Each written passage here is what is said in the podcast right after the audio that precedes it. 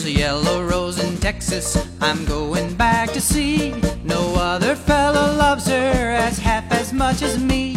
She cried so when I left her, it almost broke my heart. And if we ever meet again, we never more shall part. She's the sweetest little rosebud that Texas ever knew. Her eyes are bright as diamonds, they sparkle like the dew. You can talk about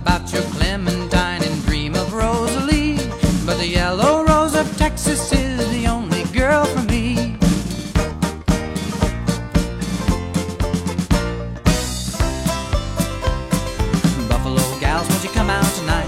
Come out tonight, come out tonight. Buffalo gals, won't you come out tonight and dance by the light of the moon?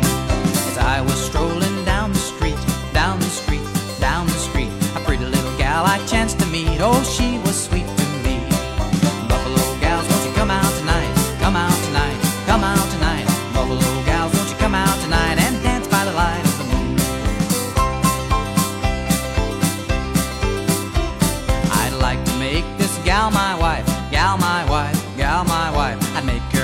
all her life if she.